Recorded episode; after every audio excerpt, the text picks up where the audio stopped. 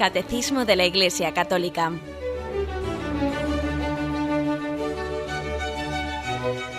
Un programa dirigido por Monseñor José Ignacio Munilla, Obispo de San Sebastián.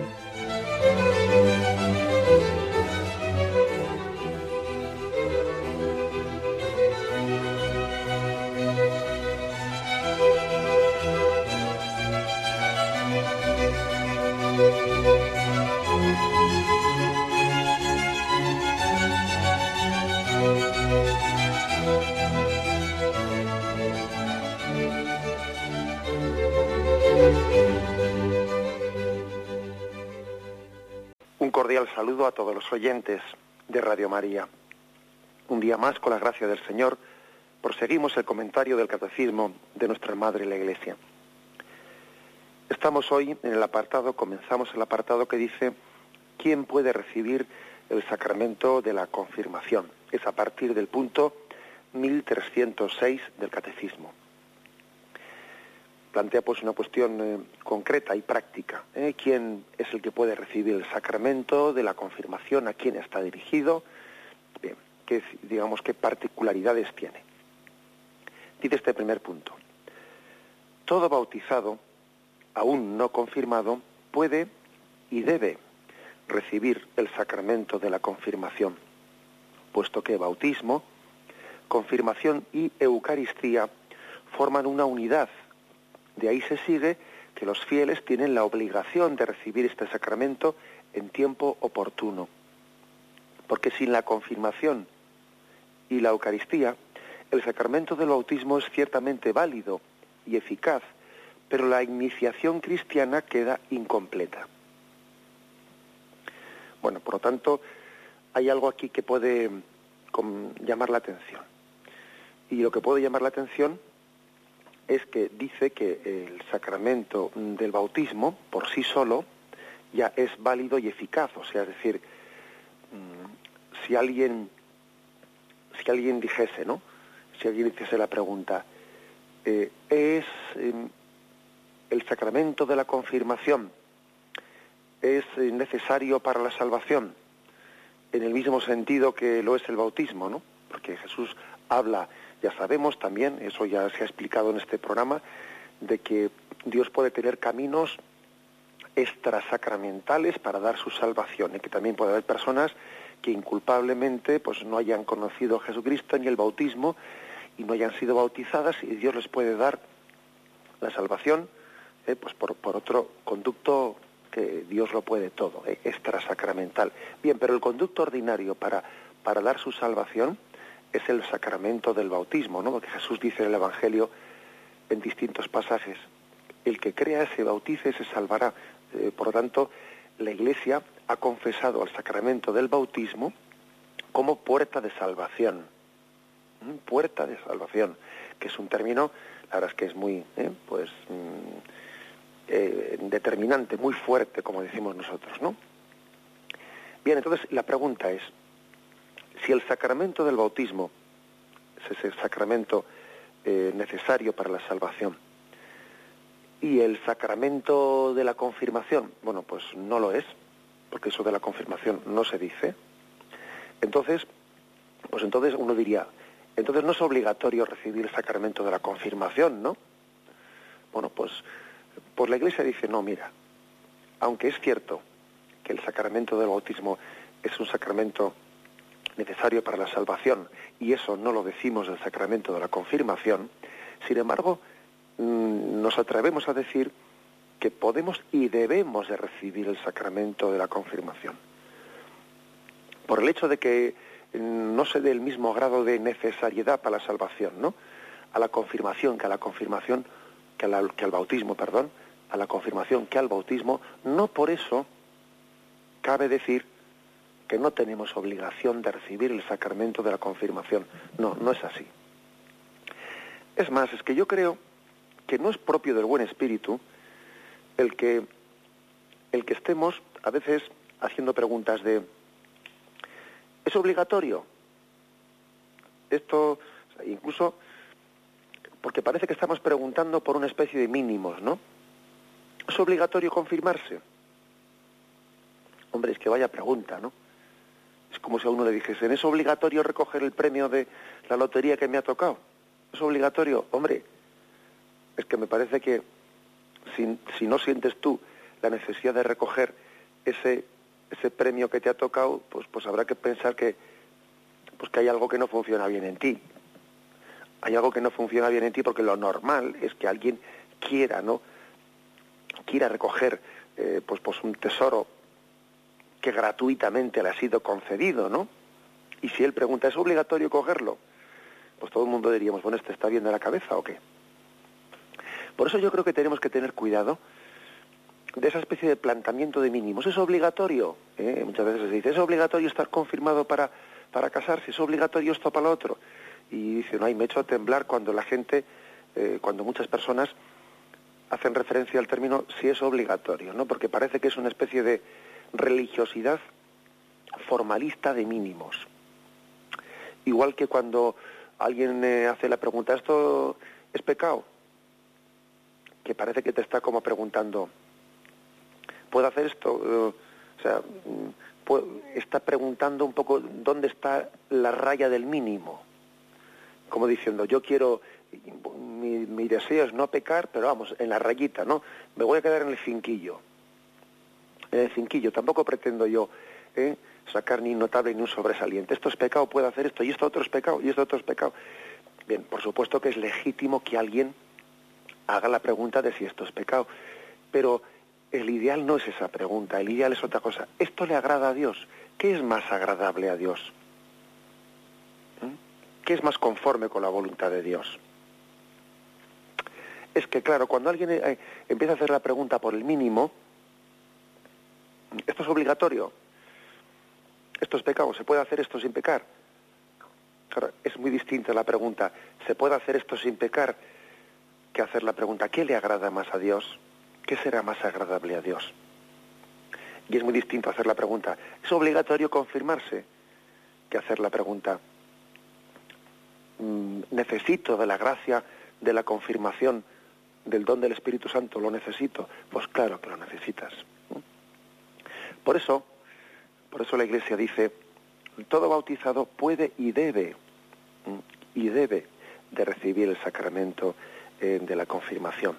Pues claro, porque sin el don del Espíritu Santo, pues estamos débiles, ¿eh? estamos débiles. ¿A, dónde iremos nosotros, no? Estamos llenos de, de deseos, de, de proyectos, pero para desarrollarlos necesitamos el don del Espíritu Santo.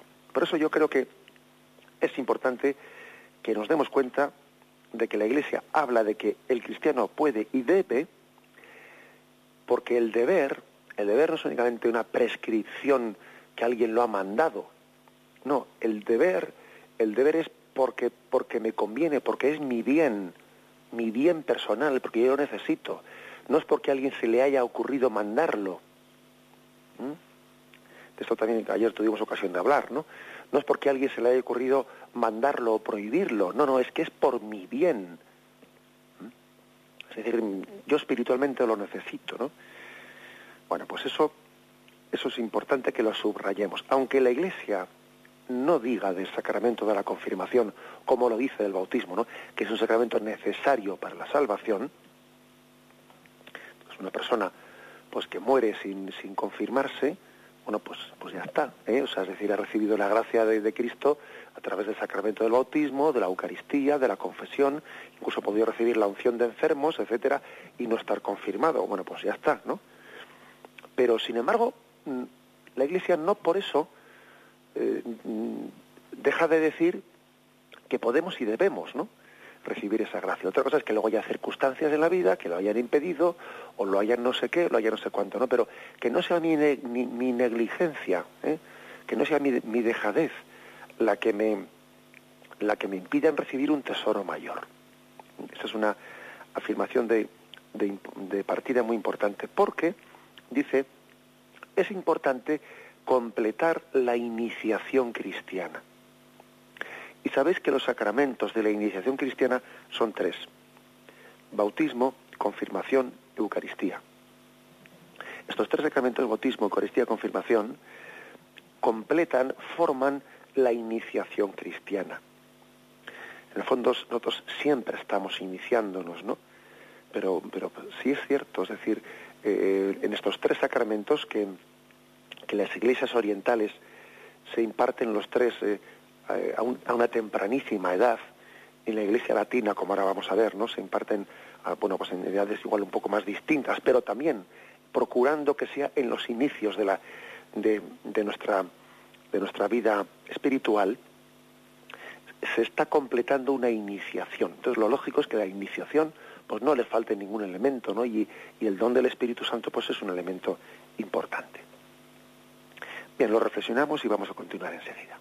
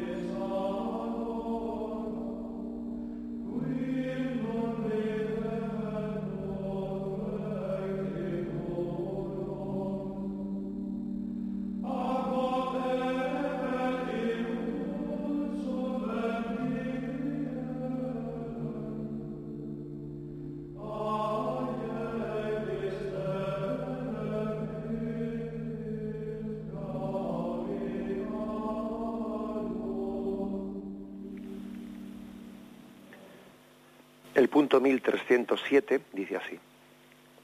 La tradición latina pone como punto de referencia para recibir la confirmación la edad del uso de razón.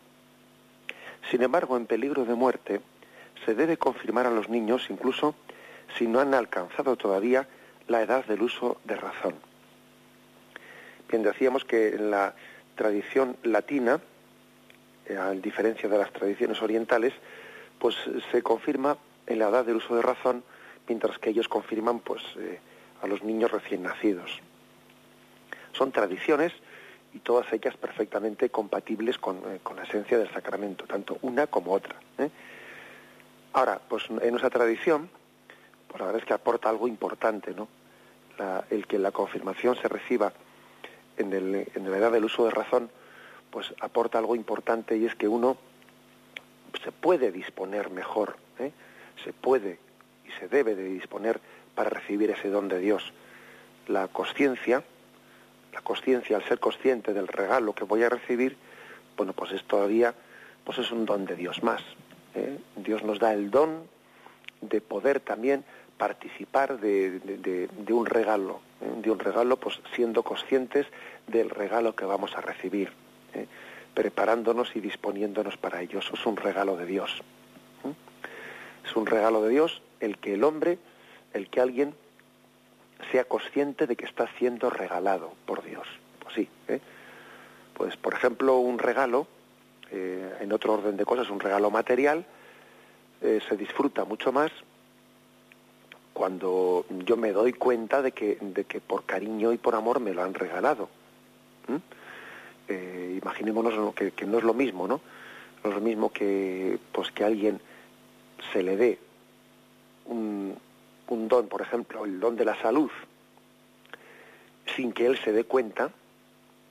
Imaginemos que a una persona le están medicando, ¿no? A través de los alimentos que come, sin que él se dé cuenta. Entonces le están sanando y él es inconsciente de ello. Es un regalo muy grande el que está recibiendo. Ahora bien, si esa persona eh, le dan esos, esos medicamentos, ¿no? Siendo él consciente, le, se lo comunican, se lo dicen, que los está recibiendo, pues todavía ese don de la salud que recibe, pues todavía, digamos, es un don, tiene un regalo añadido, que es el yo ser consciente de que estoy siendo regalado, estoy siendo curado. Y entonces me dispongo a poder agradecer más, a poder, eh, a poder todavía participar, ¿no? con una respuesta de gratitud. Bueno, pues algo así pasa cuando el sacramento de la confirmación se recibe ya en una edad con el uso de razón. Mm, pues bueno, no, es, no quita nada al hecho de que lo reciba un, como si fuese un niño, un párvulo recién nacido, pero añade una cosa, ¿no? Añade el poder participar, el poder abrirse, el poder colaborar con la gracia es un don añadido. Por eso la tradición latina lo hace así. Em, lo hace cuando eh, los niños o los jóvenes eh, tienen el uso, el uso de razón. Que no tiene que ver nada lo del uso de razón con la mayoría de edad, porque algunos interpretan que la edad del uso de razón pues son los 18 años de la mayoría de edad. Hombre, eso mm, no tiene nada que ver una cosa con la otra. El uso de razón no es lo mismo que la mayoría de edad, ¿eh? O sea, eso no tiene nada que ver. El uso de razón lo tiene también un niño cuando hace la primera comunión. ¿Mm? Eso, es eh, el uso de razón. Un niño eh, en esa edad de la primera comunión sabe distinguir perfectamente. Sabe distinguir eh, lo que es el pan, el pan corriente, el pan normal, del pan eucarístico en el que está Cristo presente. O sea, ese es el uso de razón al que se refiere la Iglesia. ¿eh? Lo digo porque yo creo que a veces hemos confundido estos dos conceptos. Entonces se dice, bueno, mm, nosotros recibimos eh, la, confirmación en la mayoría de edad, para que uno ya, eh, pues a su mayoría de edad esté él, ahora que ya es mayor de edad y hace las cosas por sí mismo, no porque se las manda a su padre, haga él las cosas por su cuenta. Hombre, eso, eso es una cosa que algunos la pueden decir, pero no tiene nada que ver con, esto que dice la Iglesia. Eso es confundir un poco conceptos. No se trata de eso. ¿eh? Se trata de tener la, capacidad de, ser consciente, como un niño de primera comunión es consciente, ¿eh? es consciente de que está recibiendo a Jesús. Eh, a eso se refiere la Iglesia cuando dice lo de, lo de la edad de uso de razón. El punto siguiente en 1308 también da una explicación importante a este respecto. Se dice, si a veces se habla de la confirmación como del sacramento de la madurez cristiana, es preciso, sin embargo, no confundir la edad adulta de la fe con la edad adulta del crecimiento natural, ni olvidar que la gracia bautismal es una gracia de elección gratuita e inmerecida, que no necesita una ratificación para hacerse efectiva. Luego aquí pone un texto de Santo Tomás para recordarlo. Bueno, esto es muy importante. O sea, antes hemos dicho que, que el hecho de que la confirmación se reciba cuando alguien ya tiene uso de razón, todavía eso ayuda más. Es otro don, otro regalo de Dios, el que tú seas consciente de lo que, de lo que estás recibiendo. Bueno, consciente en parte, porque el don de Dios es tan grande que uno siempre será un poco consciente, ¿eh? no plenamente consciente. O sea, por mucho que nos preparemos bien, siempre somos conscientes en, una pequeña parte. Digamos, en una pequeña parte. Bien, pero dice que es que esto no es estrictamente eh, necesario, ¿eh? porque la gracia del bautismo, la gracia de la confirmación, es una gracia de elección gratuita. ¿Mm? Luego, si uno recibiese el sacramento de la confirmación, al igual que los niños recién nacidos reciben el sacramento del bautismo, sería plenamente válido. No, no necesitaría tu ratificación. Aunque tú no te des cuenta, estás recibiendo el don de Dios. Igual que he puesto el ejemplo de que a uno le pueden medicar eh, sin que él se dé cuenta. le pueden medicar a través de a través de los alimentos que recibe. No necesita la gracia de la ratificación. Aunque si, si Dios te concede la gracia de poder ser consciente con el uso de razón, pues mejor todavía, ¿no? Porque, pues porque Dios te da la gracia de ser consciente. Pero si no fuese así, ojo, si no fuese así, pues, mm, pues también es un regalo de Dios, ¿eh? y es plenamente válido. Además, esto nos, nos trae a la, a la, memoria lo que dice el Evangelio, Jesús en el Evangelio. Acordaros lo que dice San Juan capítulo 15, versículo 16. No me habéis elegido vosotros a mí, sino que yo os he elegido a vosotros. El hecho de que se reciba el bautismo, eh, pues recién nacido, el hecho de que se pueda también, en un caso de, eh, pues, eh, de extrema necesidad o de necesidad, pues recibir la confirmación cuando uno ni siquiera tiene el uso de razón, todavía eso remarca que esto es un don gratuito de Dios, que te supera, que te trasciende, que no es tu ratificación necesaria, sino que Dios te salva gratuitamente. Él ha puesto sus ojos en ti y te dice, ya sé que tú no eres nada, pero yo te he amado gratuitamente. El amor de Dios es gratuito, ¿eh? tan gratuito que te elige sin que te enteres. Acordaros de aquel saqueo que estaba subido a lo alto de, aquel sicómoro, ¿no? Y Jesús, fijando en él los ojos, le dice, Saqueo, bájate de ahí, que hoy tengo que hospedarme en tu casa. Es Jesús el que ha fijado los ojos en Zaqueo, es decir, la llamada es gratuita. A Zaqueo no se le ocurría, o sea, a él le parecía y le parecía bien, ¿no? Decía, yo no soy quien para, pues para pedirle a este hombre, ¿no? Exigirle a este hombre, mejor dicho, ¿no? Exigirle que fije sus ojos en mí o que me invite o que me invite a su casa o que acepte una invitación para que venga él a la mía, ¿no? Y decía, bueno, yo cómo voy a pedir eso, ¿no? ¿Cómo voy a exigir eso?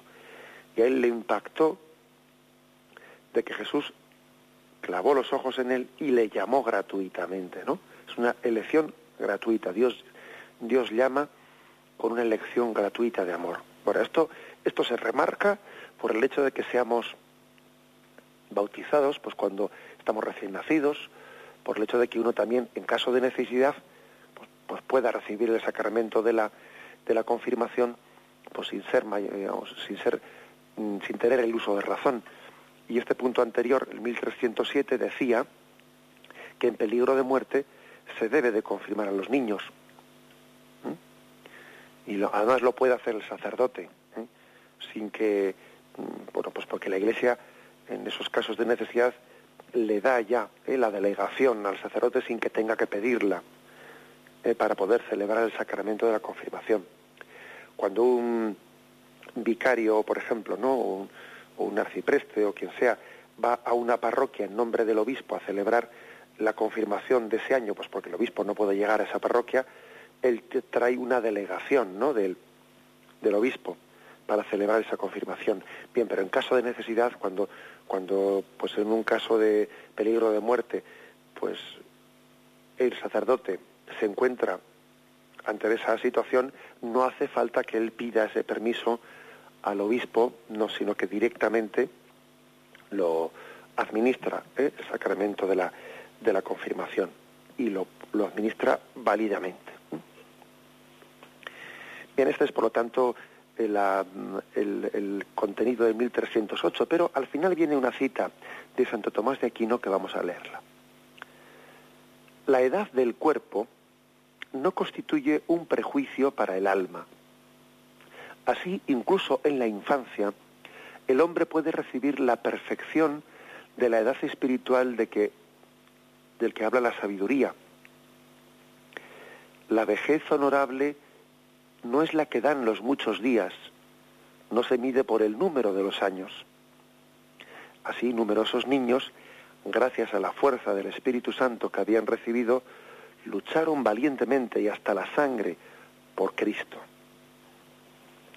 Este texto de Santo Tomás de Aquino recuerda algo que la tradición cristiana pues tiene muy claro, ¿no? No coincide la edad física y la edad espiritual. No, no coincide. Y de hecho, pues todos sabemos de cómo, cómo ha habido niños que han testimoniado, ¿no? De una manera heroica, heroica la, la fe en Dios, que han sido mártires, ¿no? Casi no eran capaces de, de, ser de ser responsables en las cosas de este mundo y sin embargo eran capaces de dar testimonio de su confianza en Dios.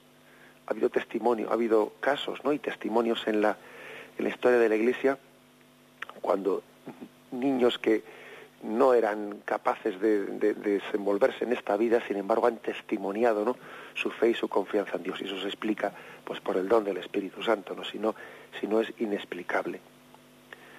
Luego puede ocurrir que una persona tenga una edad muy avanzada y espiritualmente sea un párvulo o, o ni siquiera llegue a eso. Y sin embargo puede haber un niño que está en la edad en la edad cumbre de la mística. ¿Mm? Eso es así, o sea que es que hemos visto eso en el caso de muchos santos. ¿eh? Niños que por su docilidad pueden estar en la cumbre de la vida espiritual y personas adultas y ancianas que todavía están por dar el, primer paso. ¿Mm? Y están en pecado mortal y, o sea, que no confundamos la edad eh, la edad física con la edad espiritual, que son dos cosas bien distintas. Y esto es bueno tenerlo en cuenta de por qué también la Iglesia dispensa sus sacramentos a los niños, incluso a los niños que no tienen el uso de razón. Porque estamos hablando de un concepto de gracia que, que, no se entiende desde los ojos de, esta, de este mundo. Bien, lo reflexionamos y vamos a continuar enseguida.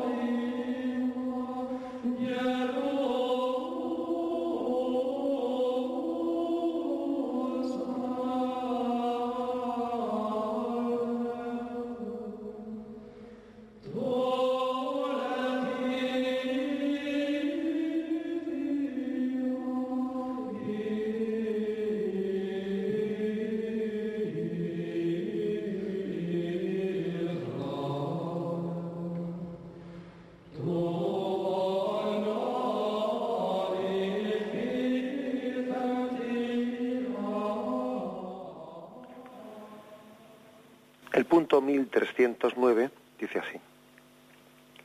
La preparación para la confirmación debe tener como meta conducir al cristiano a una unión más íntima con Cristo, a una familiaridad más viva con el Espíritu Santo, su acción, sus dones y sus llamadas, a fin de poder asumir mejor las responsabilidades apostólicas de la vida cristiana.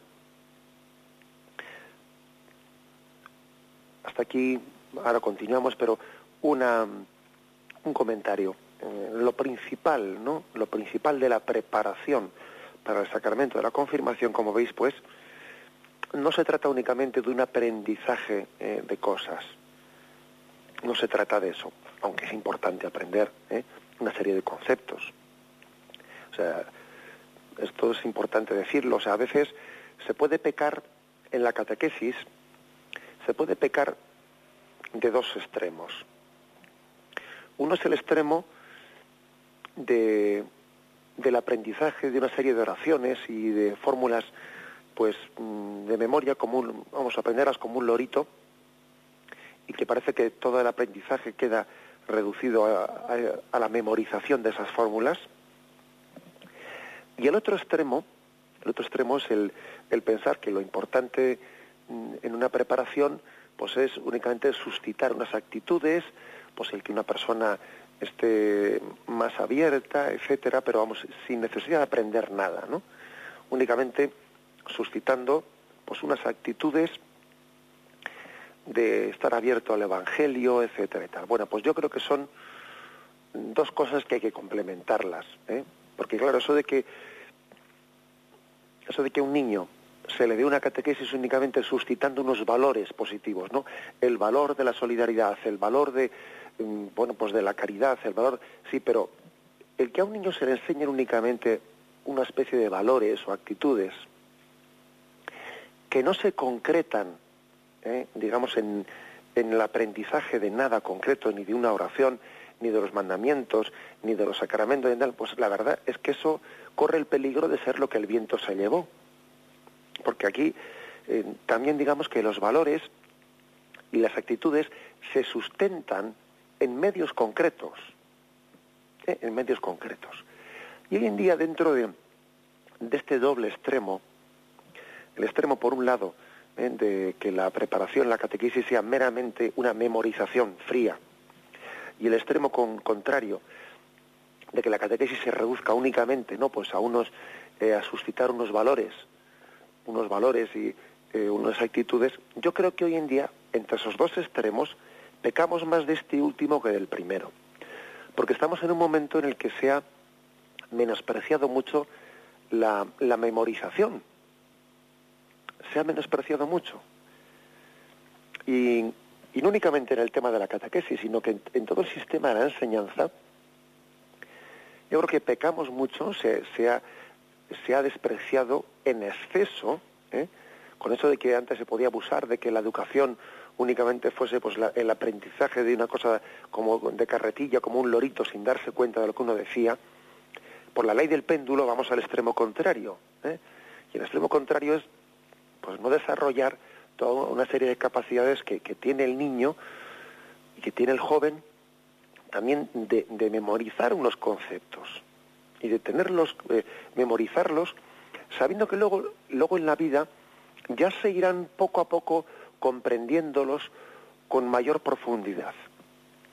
Pues porque uno, por ejemplo, al principio aprende, aprende los diez mandamientos, bueno, y los entiende desde un punto de vista mínimo.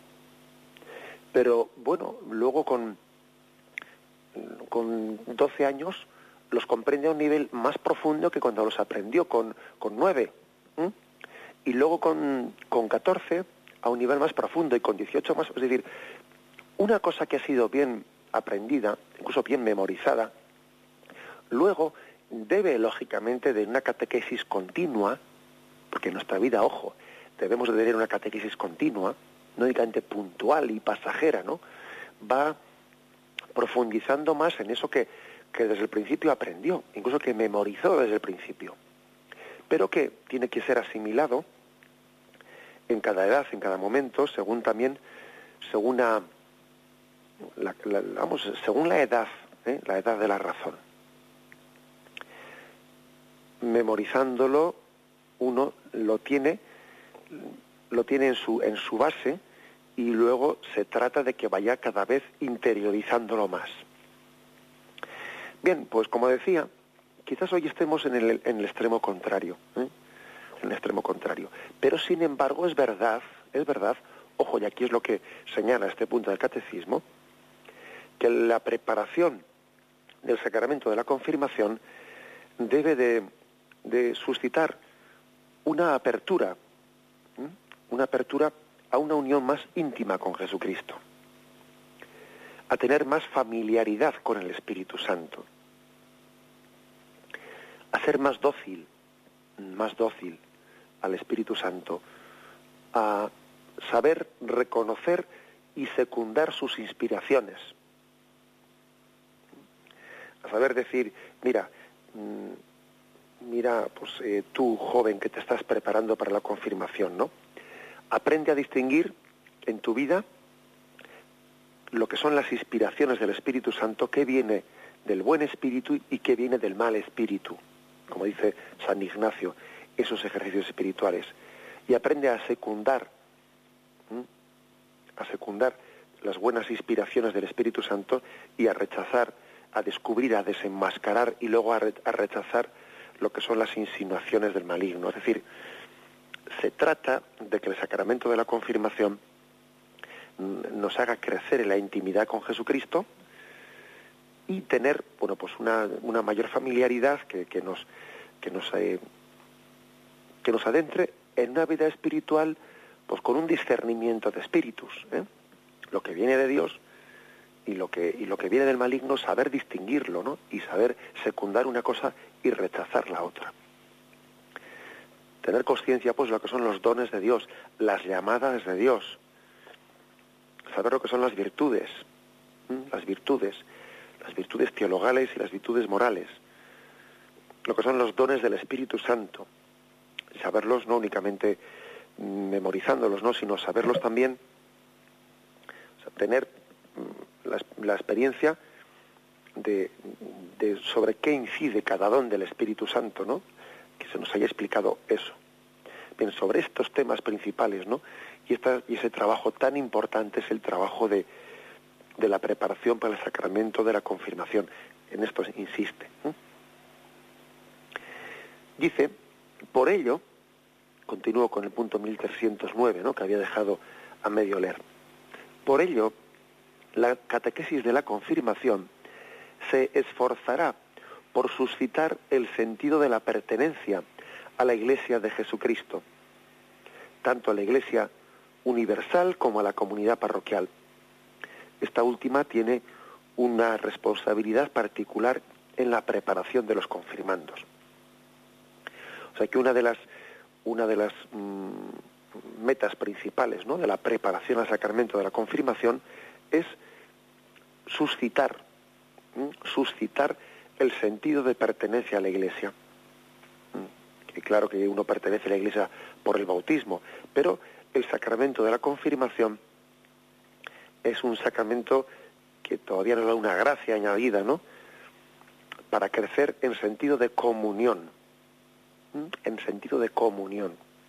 Entender que nuestra unión con Dios es una unión que pasa, ¿eh? pasa por la comunión entre nosotros.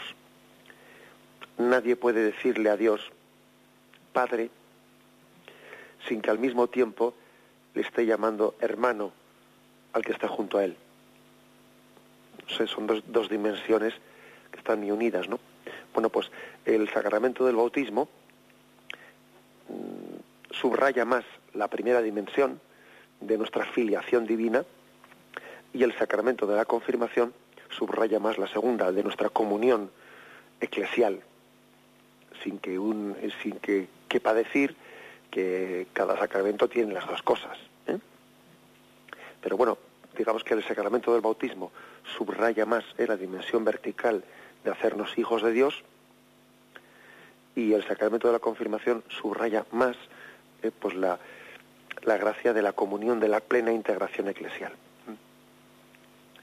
Bien, pues este, este aspecto es muy importante porque además hoy en día más que nunca pues porque el hecho de que tenemos una, una cultura que tiende, que peca muchísimo de, de individualismo, de individualismo, el que cada uno eh, se monte la guerra por su cuenta. Y incluso nuestra sociedad secularizada pues es muy reticente a, a ese sentido comunitario, ¿no? Bueno, pues ¿por qué? Pues porque en el individualismo cada uno eh, pues hace su capa usayo y allí parece que se escapa más fácilmente, ¿no? Se escapa más fácilmente de la llamada de Dios.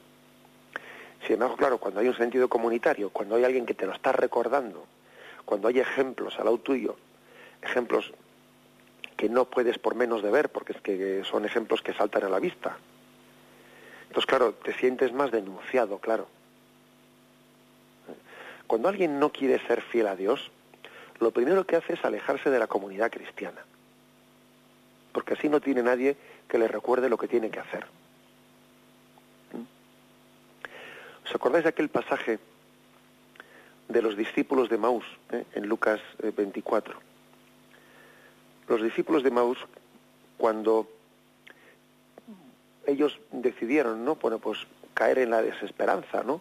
O consintieron en esa desesperanza de pensar que Cristo les había fallado, ¿no? Que su ilusión de seguimiento de Cristo había fracasado por la muerte de Jesucristo. Lo primero que hicieron era fue abandonar la comunidad de Jerusalén y marcharse. Ya pensaban esto ya se ha terminado, ya pues no, pues esto ha sido un fracaso, y nos vamos. Lo primero que hicieron los discípulos de Maús fue abandonar la, la comunidad de Jerusalén. Jesús le sale a su encuentro y cuando le han reconocido a Jesús, cuando se les han abierto los ojos al partir el pan, lo primero que hacen es volver a Jerusalén y volver a reintegrarse a la comunidad de la cual se habían escapado. O sea que por esto es muy importante el sacramento de la confirmación, porque es un sacramento que reafirma la eclesialidad.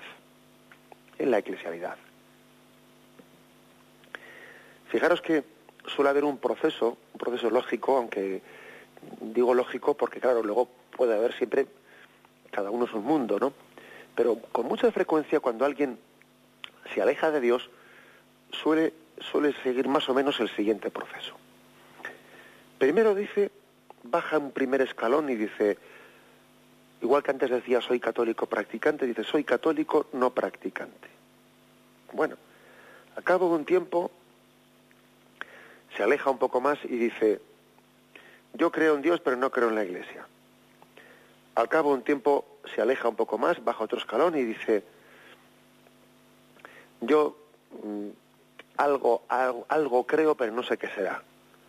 Luego al cabo de un tiempo baja otro escalón más y dice, soy agnóstico, no sé si creo, y luego baja un escalón más y dice, eh, soy ateo, no creo. Pero es que fijaros bien que en esa escalera, en esos escalones que se han ido bajando uno detrás de otro, eh, el primer escalón que se bajó fue decir, soy católico no practicante. Es difícil que uno llegue al último escalón sin haber pasado por los intermedios. Primero católico no practicante, luego creo en Dios pero no creo en la iglesia, luego creo en algo pero no sé qué es, luego al final no sé si creo y luego al final no creo. ¿Mm? Luego que luego mm, por eso digo que es más necesario que nunca el sacramento de la confirmación, porque es un sacramento de integración eclesial en el que al joven se le tiene que ayudar no pues a, suscitar en él esa conciencia viva de pertenencia a la iglesia de Jesucristo, globalmente considerada y también particularmente considerada como su diócesis, su parroquia, mi parroquia, mi familia, mi familia de la fe, y que yo no me avergüence de ella, ¿no? aunque vean pues, los defectos de fulanito, de menganito, y dichoso quien no se escandalice de mí, como dice Jesús, dichoso quien no se escandalice de su iglesia, por mucho que vea que el sacerdote es pecador, que aquí en todos los sitios cuecen habas, ¿eh? que siempre hay problemas aquí, y problemas allá, pero yo no me escandalizo de eso, porque sé que la gracia de Dios, eh, pues, concurre al mismo tiempo que nuestros, eh, pues que nuestros defectos también. Y donde abundó el pecado, sobreabundó la gracia.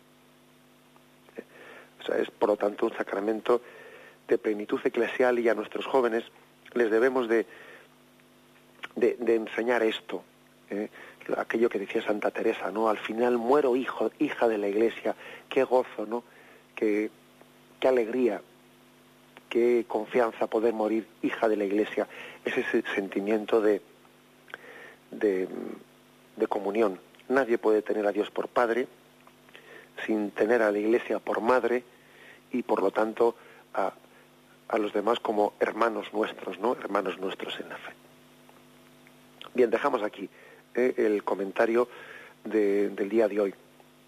Hemos explicado los primeros puntos de este apartado quién puede recibir el sacramento de, la, de la confirmación. Me despido con la bendición de Dios Todopoderoso. Padre, Hijo y Espíritu Santo, descienda sobre vosotros. Alabado sea Jesucristo.